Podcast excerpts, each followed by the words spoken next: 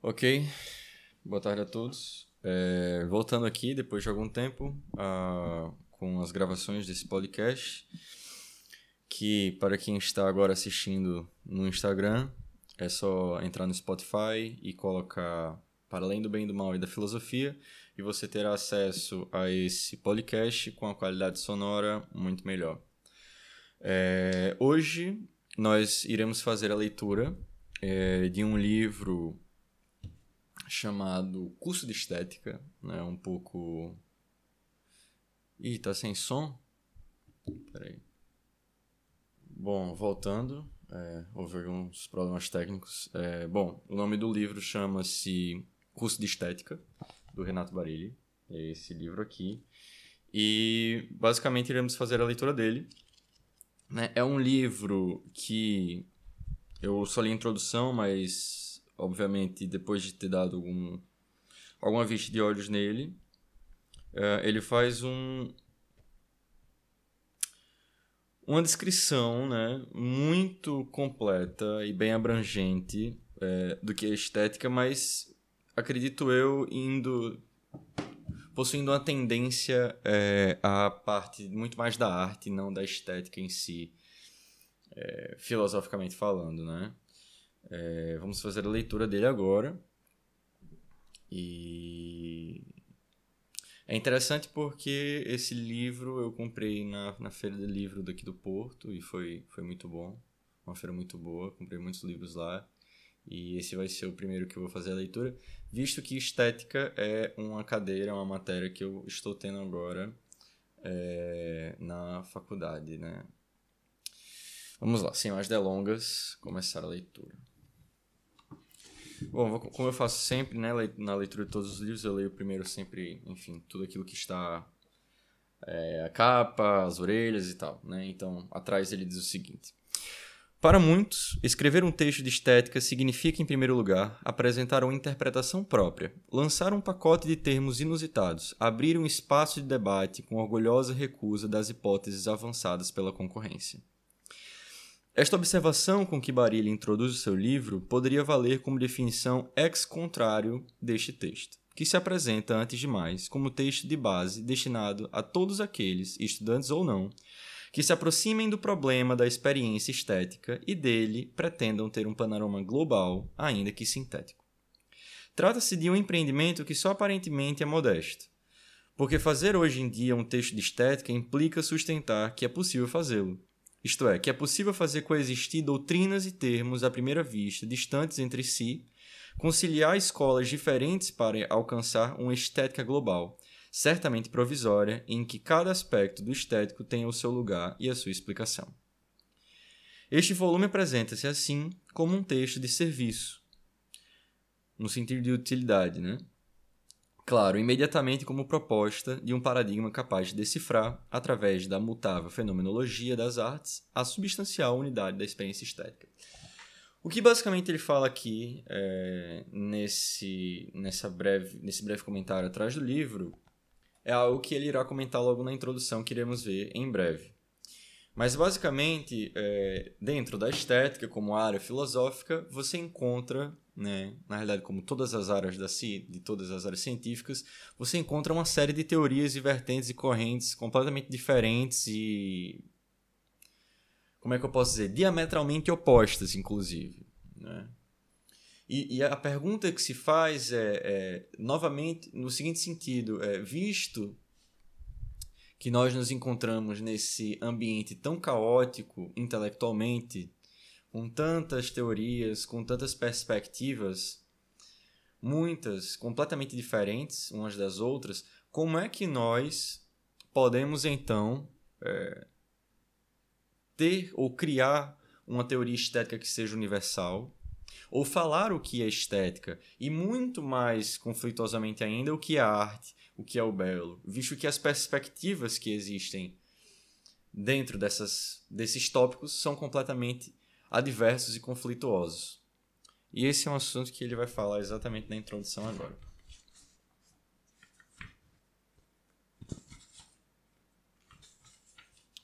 Vamos lá. Introdução. O curso em gíria universitária, é aquele ciclo de lições que um, das, que um docente tem no espaço do chamado ano acadêmico, desenvolvendo argumentos mais ou menos relativos à disciplina de que é titular. Quem escreve estas páginas foi realmente docente universitário de estética durante alguns anos, e por isso, nessa qualidade, teve vários cursos consecutivos, devendo assim elaborar uma estratégia coerente e orgânica para apresentar a própria matéria, com a possibilidade de retificar, de ano para ano, os critérios e os conteúdos da exposição. Bom, é um professor de estética que deu aula de estética durante alguns anos, palavras dele, não sei quantos, não sei quantos anos ele deu aula de estética, e é, no passado tempo ele teve a possibilidade justamente de ir analisando o programa, de ir analisando a cadeira, de ir analisando os tópicos que ele aborda e, consequentemente, aprimorá-los. É basicamente isso que ele acabou de falar. O presente volume pretende ser o reflexo fiel de tal experiência, da qual retira também as características distintivas. Isso significa que o destinatário principal é precisamente o estudante de universidade, de universidade, ou talvez mesmo frequentador de instituições contíguas que se desejaria ver rapidamente assemelhar aquela, como as academias de belas artes. Além disso, é evidente que o conceito de frequência é entendido de modo relativo, isto é, não se pretende bloqueá-lo aos poucos anos em que o jovem segue as lições, ou melhor, em que absorve os recursos aprendidos com os vários docentes. Espera-se que alguns textos o sigam para o resto da vida, profissional e cultural em geral, como instrumentos indispensáveis. E espera-se que se encaminhe ainda para uma espécie de instrução permanente a que possam ter acesso também aqueles que não tiveram a sorte de assistir durante um número suficiente de anos às aulas dos nossos Ateneus.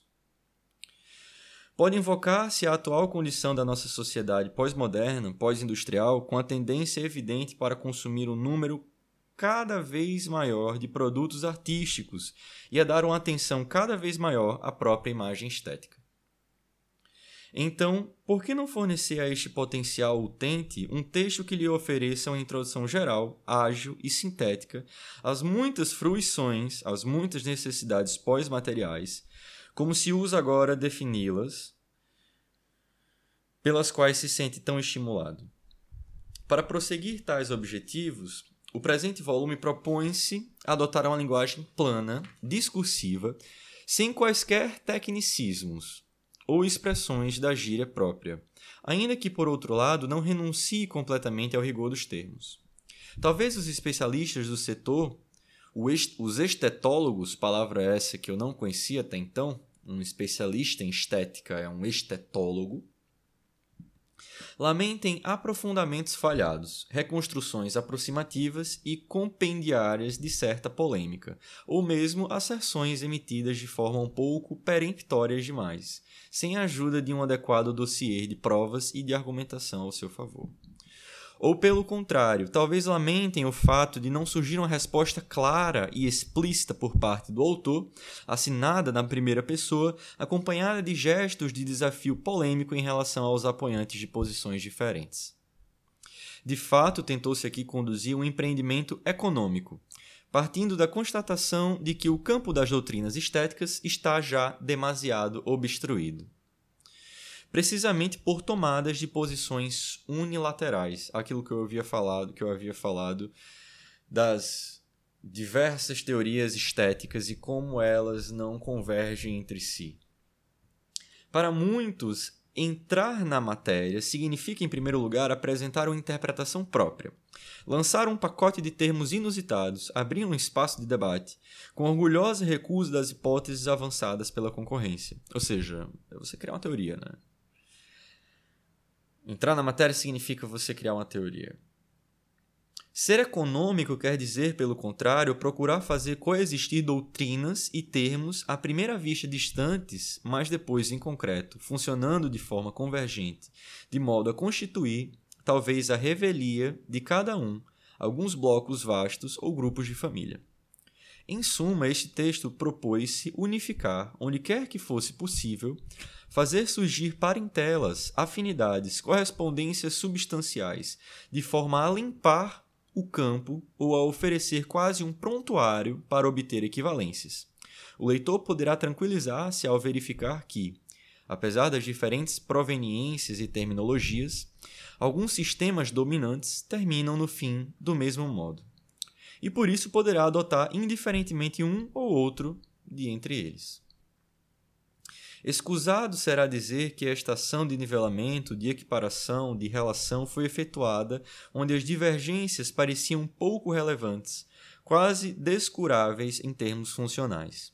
Mas absteve-se de avançar quando as diferenças se apresentavam mais nítidas, e nestes casos preferiu até acentuar os fossos existentes exatamente para que o quadro resultante fosse evidente, capaz de assumir as suas, as suas responsabilidades ou, por outras palavras, em torno dos maiores problemas hoje existentes relativamente à estética, ou mais em geral ao debate filosófico, toma-se aqui nitidamente posição, ainda que nunca de forma individual e distintamente personalizada, mas procurando sempre atingir um clima de família através da prática da ampla solidariedade.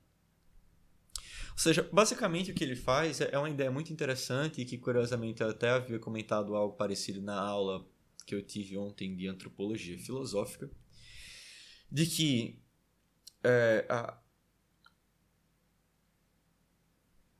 a diferença entre você ter um ramo da ciência puro, entre muitas aspas, e você ter esse ramo da ciência, ou essa ciência atrelada a um conhecimento filosófico, é justamente o pensamento crítico, é o pensamento reflexivo. Em que sentido? Na medida em que, por exemplo, você fala de estética e você apresenta uma série de teorias estéticas que, como já foi dito inúmeras vezes até agora, muitas vezes elas não se relacionam entre si, elas não, é, não, não compactuam com as suas, as suas, as suas, suas bases teóricas, elas não, não, eles não se compactuam de certa forma, não existe uma afinidade teórica né, existe na realidade um, um, um conflito, a filosofia ela entra nesse, nesse campo justamente como um objeto de compreensão, um, um, um, uma ferramenta de análise e de justamente com o intuito de colocar essas teorias uma de frente para a outra e analisar tirar conclusões, fazer análises, tentar compreender o porquê que um é diametralmente oposto a outra ou coisas nesse sentido.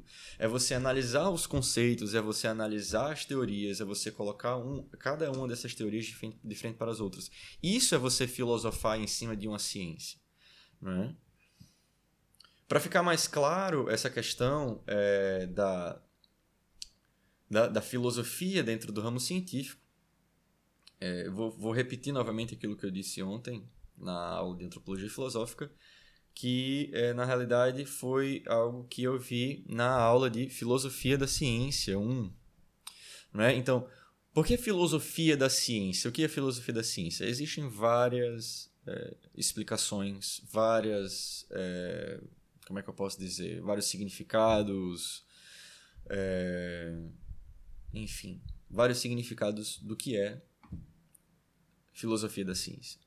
Mas o que diferencia a filosofia da ciência da própria ciência em si? A ciência em si, a ciência pura, é uma descrição de fatos. Você, por exemplo, pega um objeto e você, ao fazer uma experiência, você percebe que se você solta esse objeto, ele cai. Você descreveu um fato.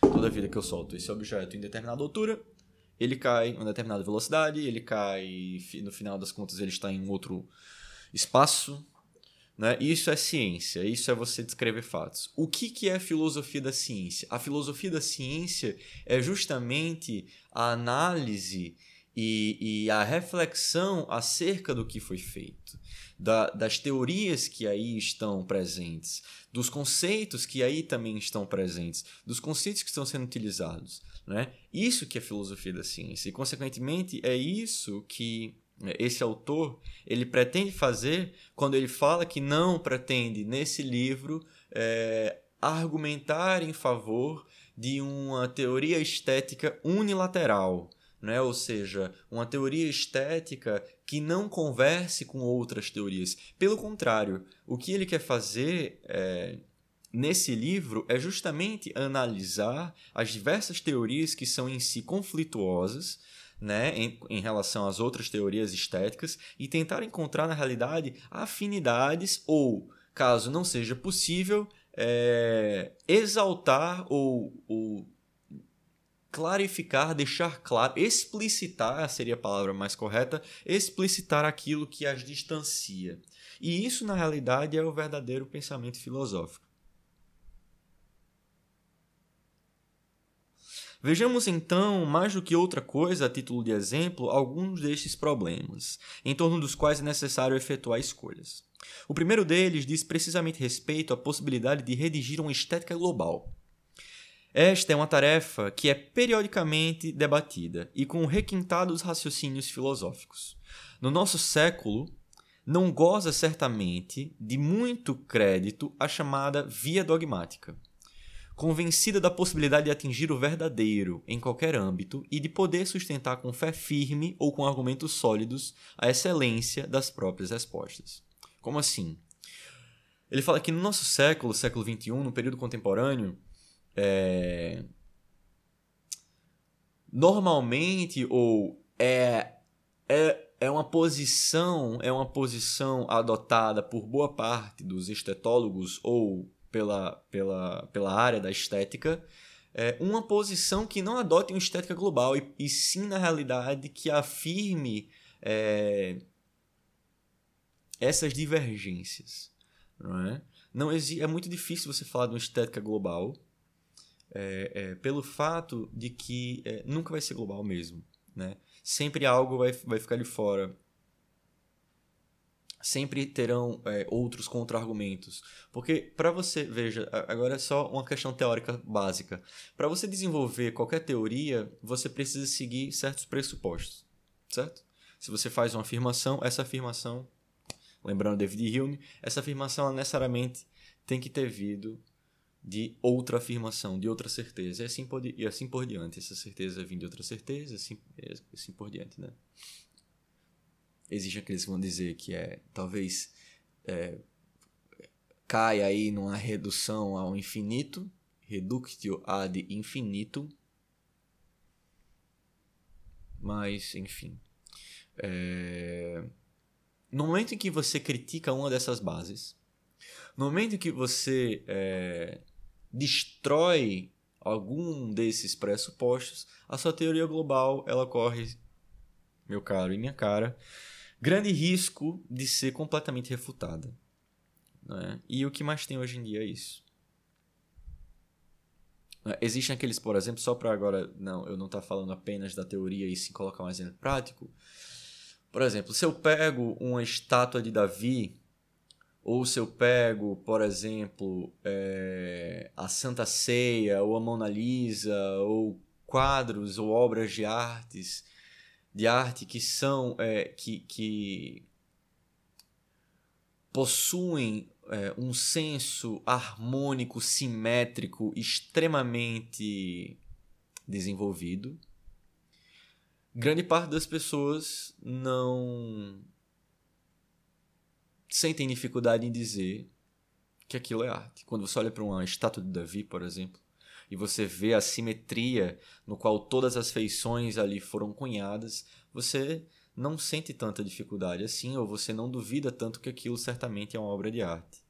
Contudo, quando você pega artistas, quando você analisa artistas como Duchamp, é, entre outros, que colocam, por exemplo, um urinol de cabeça para baixo saindo água de dentro dele para fora, ou você pega, por exemplo, uma lata cheia de fezes e coloca para em exposição, ou quando, por exemplo, você pega uma obra de arte que vale milhões, novamente fazendo menção do Chan, que vale milhões e coloca ela num leilão e um milionário compra e imediatamente é, quando o cara ele bate o martelo, a obra de arte cai numa trituradora e essa obra é completamente destruída e destroçada e picotada, já não é tão certo assim que a maioria das pessoas irão dizer que uma lata contido, contendo fezes ou que um urinol ao contrário é uma obra de arte.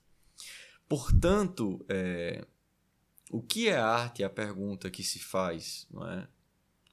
A arte é apenas necessariamente quando se recorre é, a recursos visuais, simétricos, harmônicos, nós não vemos isso, né? Existem vários artistas que eles eles enveredam justamente pelo caminho, mesmo sendo uma questão visual, de uma assimetria extraordinariamente assimétrica, né? Só para fazer aí uma redundância, deixar mais explícito isso. São quesitos, por exemplo, não necessariamente visuais, mas a ideia ser artística, como é, por exemplo, no caso do Duchamp, que pega um objeto completamente banal, como um urinol, e coloca ele de, de cabeça para baixo, não é um, um, objeto tão banal, um urinol, onde as pessoas, onde os homens urinam todos os dias, e ele pega isso e não, não, eles não simplesmente pegam um urinol e coloca para exposição em, uma, em um museu, alguma coisa nesse sentido. Não, ele pega o urinol e vira de cabeça para baixo deixando agora de ser, de, de, de ser o, o, digamos assim, o imparcial, agora sendo parcial, a pegada estética e a, a, a sacada brilhante do Duchamp em fazer essa virada, né, de colocar de cabeça para baixo o urinol, essa virada é na realidade uma virada ele, ele nesse momento que ele coloca o urinol de cabeça para baixo, ele está ressignificando aquele objeto. Essa virada, na realidade, é uma virada, é uma, revira, é uma reviravolta significativa. Né? Você coloca o urinol de cabeça para baixo, você muda o significado dele, que antes era um objeto completamente banal, e na medida em que você coloca ele de cabeça para baixo, ele se torna uma outra coisa. E aí eu faço a pergunta: isso é arte ou não é arte? Para mim é completamente artístico. Mas surge agora um contragolpe pelo qual se passa a afirmar que, se ninguém tem razão, né? Se ninguém tem razão sobre o que é arte, também todos têm razão, do mesmo modo. Se Deus está morto, todo ato se torna lícito. E por isso não vale a pena delinear uma tentativa de solução teórica. Será necessário refazer uma prática empírica sã, sã. A arte e a estética transformar-se-ão naquilo que de vez em quando os vários operadores do campo lhe farão corresponder. Essa atitude de abertura total, mas coerente com a saudade de um rigor perdido, seria bom ter, ter ainda. É, seria bom, desculpa, seria bom ter ainda um Deus, isto é, um pensamento fundado em, base, em bases rígidas, indubitáveis. Repetiu-se na nossa cultura quase como ritmo vicenal.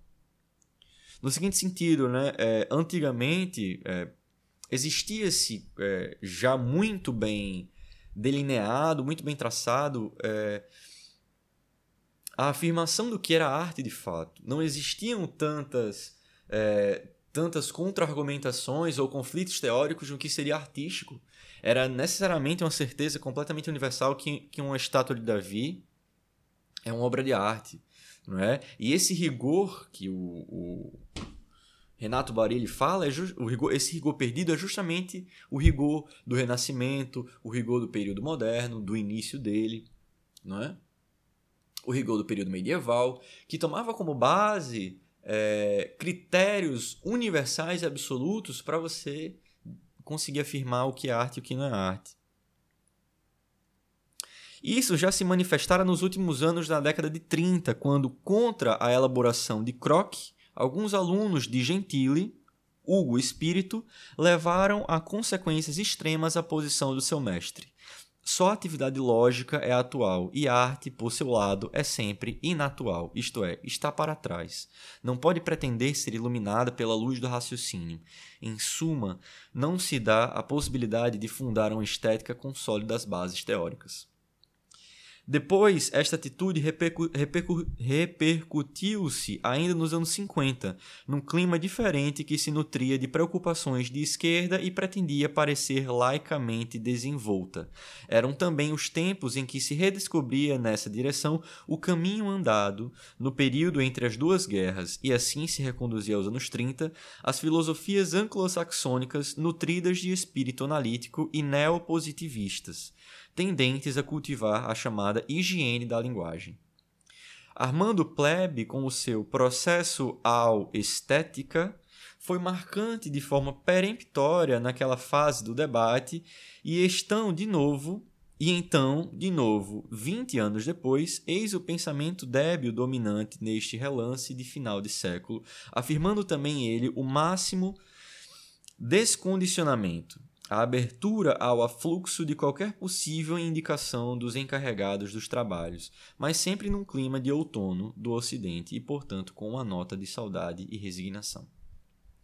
De todas as vezes contra estas posições inatuais, ou de processos ou de, ou de debilidade programática, interpôs-se uma atitude talvez não muito distante nos efeitos práticos, mas bastante diversificada no que diz respeito aos pressupostos teóricos.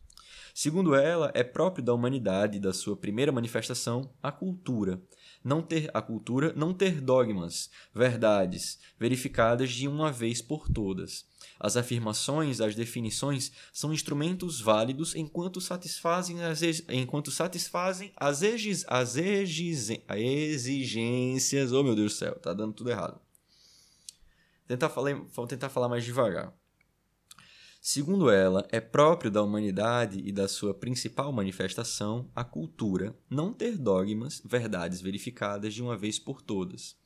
As afirmações, as definições, são instrumentos válidos enquanto satisfazem as exigências para as quais foram predispostas. Mas, entretanto, numa determinada situação, tais instrumentos são verdadeiramente necessários. Isto é, preciso munirmos-nos deles, e não será indiferente, intercambiável, assumi-los de um ou outro tipo nem todas as hipóteses aqui e agora funcionam com o mesmo grau de plausibilidade. Algumas revelam-se úteis, eficazes, adequadas, enquanto que outras é melhor pô-las de lado, quando muito espera esperando que refloresçam em situações transformadas. Assim, raciocinam quantos se reclamam da fenomenologia europeia e do pragmatismo norte-americano. Não será um caso que os seguidores destes climas de trabalho se vejam convergir num qualquer acordo sucessivo, poderemos insistir aqui numa ordem de soluções de que efetivamente o presente volume faz uso e abuso, que se poderiam definir pares bipolares. Estes pares permitiriam oferecer uma resposta de natureza dinâmica e alguns de nós, tradicionalmente recorrentes na história da filosofia, e por isso também na estética. Nós que nos encontramos na base de qualquer relação nossa com o mundo externo, mas também com os nossos semelhantes, na vida societária e interpessoal.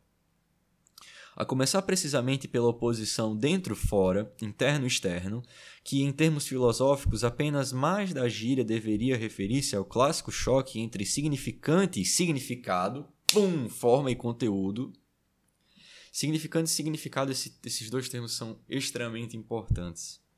Extremamente importantes. Significante e significado, forma e conteúdo. Veja da seguinte forma: vamos falar um pouco sobre o nada. Rapidinho, muito rapidinho. O que é o nada? O nada. O nada é um conceito, é algo que possui significado, mas não possui significante. Como assim? O nada possui significado. O nada, a princípio, é a inexistência de algo. Né? Que é nada. Nada é a inexistência de algo. Portanto, podemos dizer que o nada possui significado. Entretanto, o nada não possui significante, ou seja, não possui um objeto naquilo no qual naquilo no qual seu significado possa ser atribuído. Não é? O nada possui significado. É a inexistência de algo, mas não possui significante. Não possui um objeto do qual ele possa ser atribuído. A começar, vou repetir, a começar precisamente pela oposição dentro-fora, interno-externo, que em termos filosóficos apenas mais da gíria deveria referir-se ao clássico choque entre significante e significado forma e conteúdo, que volta a propor aquele mesmo dualismo de fundo no âmbito mais refinado de intervenções expressivas, quando se trata de usar instrumentos artificiais. Além disso, continuando a insistir neste nó, descobre-se também uma ambivalência, dado que essa, essa vale na frente das relações mais imediatas, precisamente entre o interno e o externo, isto é, entre aquilo que está em nós e aquilo que está do outro lado. Mas abre também para um problema, para uma problemática angustiante. A relação entre aquilo que existe aqui e agora, no modo das coisas físicas, e entre aquilo que se encontra no âmbito indefinível e suspenso de formações de alcance geral, que não se tocam não se veem e que existem, todavia, e atuam com um papel indispensável. Como assim? Agora ele está desenvolvendo essa porra. Uma coisa é você falar da estátua de Davi. Eu sempre vou falar da estátua de Davi porque a estátua de Davi é uma das representações mais simétricas e artísticas nesse sentido da simetria e harmonia visual platônica que a gente pode ter. Se a gente pega é, uma estátua de Davi, nós conseguimos senti-la fisicamente. Nós vemos o aqui e agora. Nós vemos aquele objeto da forma como ele está ali. Contudo, existe uma outra faceta, uma outra face daquilo que são é, as consequências estéticas, ou, utilizando um termo mais filosófico, uma experiência estética no qual não são simplesmente é, questões visuais daquilo que você vê. Não é simplesmente você pegar uma, uma obra ou, e, e, e simplesmente é, analisar os seus quesitos físicos, mas se trata também, principalmente, na verdade, na minha opinião, dos quesitos sentimentais e emocionais, da, dos sentimentos e das sensações não físicas, entre aspas, que tal obra nos gera. E isso é algo que muitas vezes existem certas sensações do qual não se podem falar sobre que você não tem, não existem palavras para descrever a sensação que você teve ao ver uma obra de arte. Aquela sensação ela foi tão estonteante, mas mesmo que eu utilize estonteante, maravilhosa, ou então ela foi, né, sei lá, muito chocante, qualquer coisa, qualquer adjetivo que eu utilize, não tem a capacidade de abarcar, de fato, aquilo que foi sentido por mim ao experienciar aquela obra de arte. Isso é muito interessante. Algumas famílias de pensamento voltam de vez em quando a carga para destruir este estilo de pares, para escolher um nó górdio talhando brutalmente, quer dizer, impondo algumas versões de monismo, talvez com sinais radicalmente opostos entre si, mas igualmente nítidos e peremptórios. Em alguns casos, declarar-se-á que só existe a série sujeito interno significante. E já assim, tendo a coragem de consociar termos de origem diversa, variadamente amados pelos respectivos proponentes, abre-se o caminho para concluir que, sob tal aspecto, não há uma diferença intransponível entre idealismos, de espécie crociana, croquiana ou não, e posições aparentemente distantes que acreditam seguir o caráter saudavelmente empírico da linguística, mas prontas a declarar com igual espírito redutivo que existem apenas os atos linguísticos. Podemos falar exclusivamente dos significantes dado, dado que estes, quase no sentido de Vico, de Vico, fazemo-lo, fazemo-lo nós ou colocamo-los por convenção, enquanto que nada sabemos dos significados. Ou então, aqui reside a ilusão de que os significados possam ser agredidos, lesados, diluídos, de modo que, no final, no seu lugar permaneçam apenas significantes na nossa mão. Esta foi a ilusão da empresa semiótica em sentido rígido, inspirada, por um lado, no sentimento analítico do positivismo lógico, por outro, na linguística do holandês Gels Lev, é muito difícil pronunciar isso, que no âmago dos anos 60 pretendeu dominar todo o âmbito das ciências humanas. Naturalmente, há um monismo de espécie aparentemente oposta que procura eliminar esta série interna, afirmando que, ao contrário, uma consciência laica empiricamente fundada pode reconhecer apenas a existência de dados externos, físicos, verificáveis, com os sentidos ou com instrumentos de mediação objetiva. Preciso tomar água. Poderia parecer que estas reflexões se mantiveram, até este momento, bastante distantes do âmbito que também aqui deveriam interessar em primeiro lugar, a estética. Mas se a abordarmos, podemos afirmar que colocamos as premissas, ou melhor, avançamos as oportunas declarações de princípio que nos permitem agora justificar o tipo de respostas oferecidas nas páginas seguintes e também, ao mesmo tempo, o estilo com que nos juntamos a elas. Por um lado, este texto não se deixou assustar pelos vários processos mais ou menos recorrentes, ou melhor, pelos convites à debilidade, e prosseguiu, portanto, com o avanço de um pacote de definições, ou mesmo de categorias às quais reportar o âmbito estético-artístico. Se bem que tais propostas se, deve, se devam considerar precedidas de uma gigantesca premissa que declara a sua natureza provisória, pragmática, utilitária.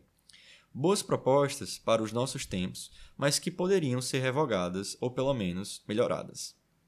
Entretanto, porém, isso tudo é ele falando sobre essa característica é, desse estado, da estética, das várias teorias, de que, que a maioria delas são conflituosas entre si e tal. Né? E ele está falando qual é o intuito dele com este livro, que é analisá-las, colocá-las é, é, em conflito, em contato umas com as outras, né? analisar os pontos convergentes e divergentes, é isso que ele está falando. Entretanto, porém, é preciso dar àquela vasta faixa de utentes acima configurados algumas respostas, alguns pontos firmes, e assim o volume não recua perante essa responsabilidade. Além disso, ao perseguir um tal resultado, não significa que renuncie ao trabalho, como pré-anunciado pouco acima, de boa economia, consorciando numa frente única os muitos estudiosos que, de diversas partes do horizonte, sustentaram hipóteses afins. Isto é, não importa estar a distinguir se seria melhor atribuir a estética entre as categorias definitórias a presentatividade, como desejaria Suzanne Volpe. Aquilo que conta é tomar nota de uma tal confluência e fazer resultar esta família de respostas, oferecendo-as a um público ávido de certezas se bem que é a título provisório e a prazo mais ou menos próximo. Quanto ao estilo dos pares, ele encontra na sua, na sua confirmação logo depois, enquanto que para lá, desculpa, quanto ao estilo dos pares, ele encontra sua confirmação logo depois. Enquanto que para lá da afirmação de que a arte hoje em dia deve ser vista como uma questão de contextualidade, de globalização e rio alargado e tolerante, né, como nós já, havíamos falado disso antes, abre-se imediatamente o habitual tormento. Dois pontos. Os elementos que constituem aquele admirável contexto unitário que é a experiência estética ou obra de arte. São internos ou externos?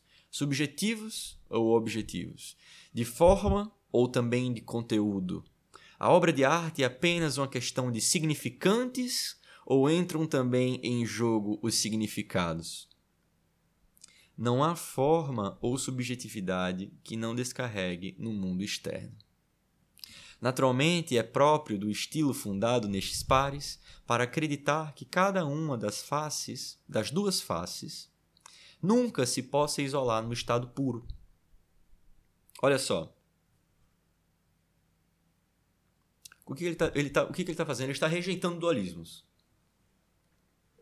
O autor está rejeitando dualismos. No momento que, há pouco tempo atrás, eh, nós afirmamos ou explicitamos a diferença entre significado e significante, forma e conteúdo, interno e externo, objetivo e subjetivo, como se a arte só pudesse ser uma dessas duas coisas, o autor, na verdade, ele renega esses dualismos. E ele fala que, na realidade, o objetivo conversa com o subjetivo e o subjetivo conversa com o objetivo. O interno conversa com o externo e o externo também conversa com o interno. Não há nada no subjetivo que também não tenha externalização no objetivo, ou algo objetivo que cause o seu subjetivo. Não é? É próprio do estilo fundado nestes pares para acreditar que cada uma das duas faces nunca se possa isolar no estado puro e, portanto, nunca ninguém irá, ninguém poderá conduzir uma operação cirúrgica tão exata que consiga extirpar o único rosto do mundo como exterioridade, tal como naquele perfeito Jano Bifronte, que é o sinal para Ferdinand de Sassuri. Não há bisturi tão afiado e sutil que possa separar uma da outra face do Deus ambíguo. Eita porra, essa aqui eu vou até. Vou até anot... Vou até sublinhar essa aqui, mano. Caralho. Ele fala assim: Não há bisturi, não há bisturi tão afiado. Tá falando da estética, tá falando da estética, né? Lembre-se. Não há bisturi tão afiado e sutil que possa separar uma face, que possa separar uma da outra face do Deus ambíguo. Se pensarmos como seria ilusório pretender separar numa folha o reto do verso. Ou melhor, tirada uma camada do verso, logo se apresentaria uma porção de superfície resídua investida da mesma função de fazer de verso. Mas de imagem em imagem, a mais eficaz vem-nos do universo da eletrologia ou a eletrologia ou do magnetismo. Ninguém poderá jamais eliminar um dos dois polos daquele campo fundamental em que qualquer realidade cósmica está imersa, do princípio ao fim, dominada pela sua interação conjunta. E assim, de mediação em mediação, mesmo o mundo, quer dizer, a entidade mais vasta e global a que podemos fazer referência, tem também ele um caráter bipolar. Corresponde ao exercício da cultura do homem, nos seus aspectos mais vastos e empenhativos, e estes, damos-nos hoje conta, com o máximo de consciência, começam pelos extratos material-tecnológicos, a que é justo dar uma forte atenção nas páginas que se seguem. Poder-se-á constatar que estamos sempre prontos a realçar as incidências que a época gutenbergiano-tipográfica, ou então a época atual, fundada na exploração do eletromagnetismo, tiveram sobre as modificações das práticas artísticas e das concepções estéticas. E visto que vivemos precisamente hoje numa galáxia eletrônica, talvez venha daqui a legitimação daquele pensar por pares, com esquemas bipolares, que está entre as escolhas de fundo pelas quais todo o texto se rege. E é também um modo para fazer quadrar os contos teóricos, para demonstrar que o presente discurso tem pelo menos o valor da coerência, isto é, que ele é capaz de administrar afirmações e derrotas, pontos de força e declarações de sábia renúncia. Exatamente porque vivemos numa época tecnetrônica, é justo adotar critérios bipolares, fundados numa incessante dialética, a dois termos, contra os monismos de sinal e intenções variadas, idealismos, fisicalismos exasperados, rigorismos analíticos de saber pseudo-matemático, ou ingênuos e pesados materialismos ligados ao triunfo do lado externo.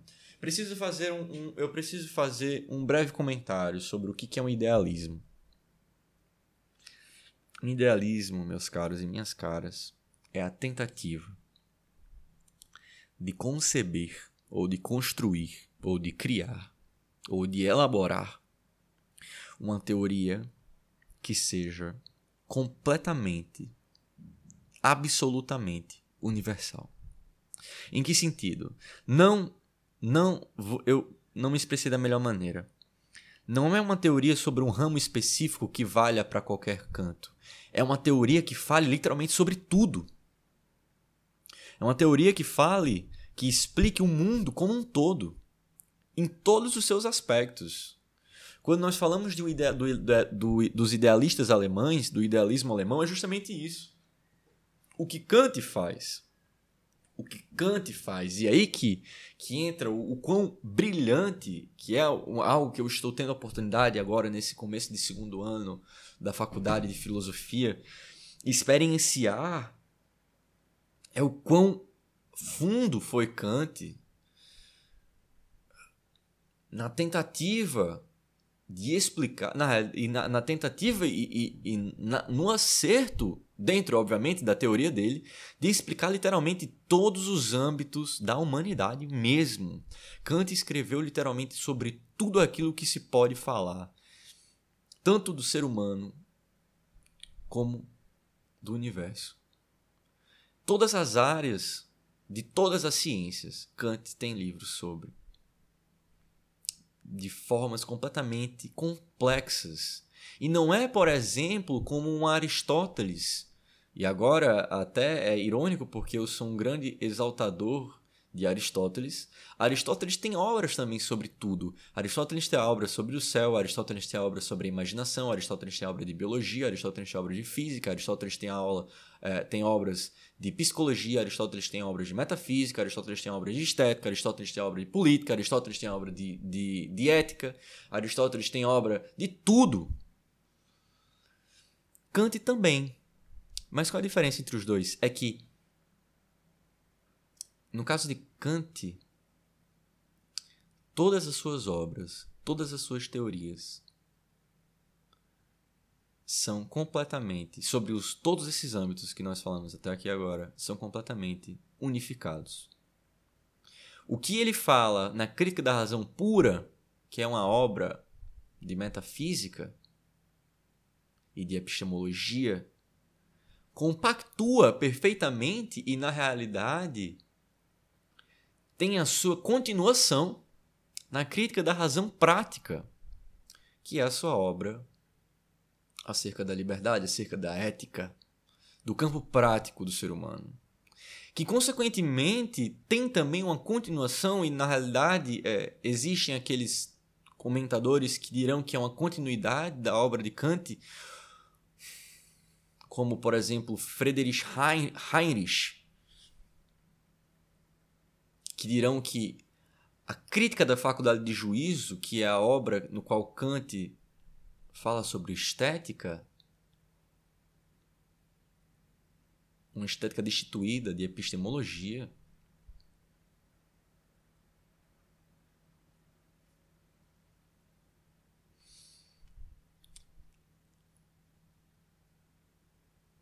Todas essas três críticas elas compactuam, elas, elas conversam entre si, é, elas estão dentro do mesmo universo. Elas levam em consideração elas levam em consideração as mesmas coisas postuladas por Kant. Né? Existem aqueles que dizem que a crítica da faculdade de juízo é uma continuação. Né? A terceira crítica que Kant, que, que Kant, que Kant escreve. Mas existe como Heinrich, e existem aqueles como Dilter, que é, dizem que na realidade a crítica da faculdade de juízo é uma crítica completamente autônoma e, e que na realidade ela está além e é superior às outras críticas que Kant fez. Como se a estética fosse uma área da filosofia superior à metafísica e superior à ética. É? E, e vamos ver isso na realidade como a estética. Veja, a estética, meus caros, eu espero que ele fale isso eu espero que ele fale isso nesse livro. A estética dentro da filosofia, ela tem muitos objetos de investigação. Não é uma obra, a gente não só fica analisando obra de artes ou coisas nesse sentido.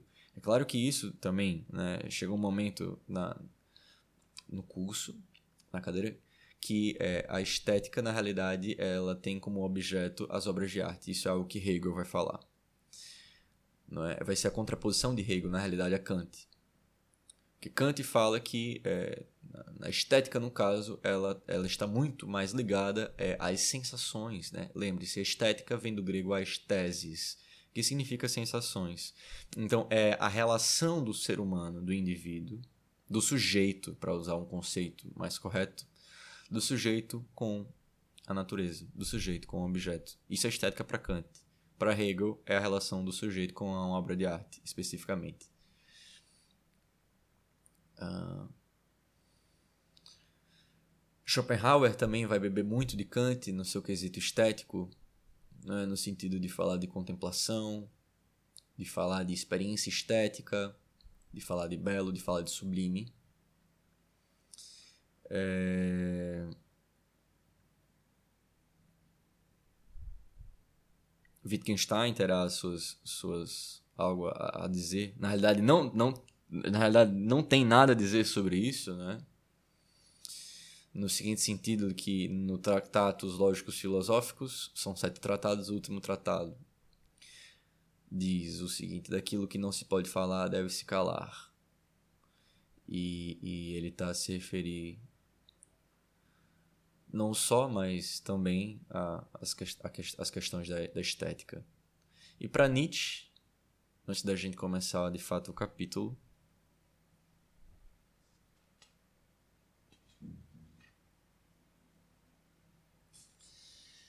justamente de, denominado experiência estética, para Nietzsche, a estética é tudo. Como dirá o próprio, a vida é um fenômeno estético. A estética é tudo. Bom, é, se foram 50 minutos, essa foi a introdução. É, eu vou tomar uma água, vou comer um pudim, vou voltar para fazer, para ler o primeiro capítulo, que tem, que vai da página 17 até a página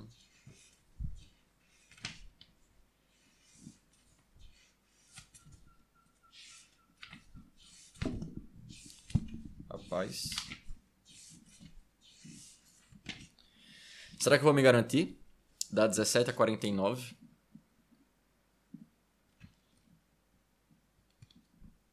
Não, acho que eu não vou tanto assim, não. Eu vou.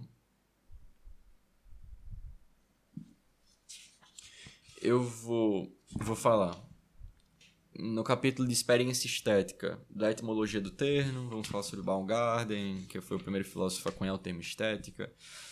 Depois, arte, poie e re. Depois, a estética como consórcio. Depois, Vico Baumgarten e Kroc. Depois, da estética, arte e retorno que chega Kant quando passa. Olha, gente, desculpa, mas quando chegar em Kant e ele para de falar sobre Kant, eu vou, eu vou parar de ler, porque é, foge um pouco, é, pelo que eu já vi aqui, daquilo que eu estou estudando. Beleza? É, e, e vai muito além. E hoje eu queria ler outras obras também, é, de, de outras áreas que eu estou estudando hoje em dia. Então pronto. É, vou parar aqui, vou comer uma parada aqui, daqui a pouco eu volto. Muito obrigado a você que ficou até aqui, muito obrigado a você que assistiu ou ouviu esse podcast. É... Ouça o próximo que eu vou gravar daqui a pouco, no futuro. E até a próxima. Muito obrigado.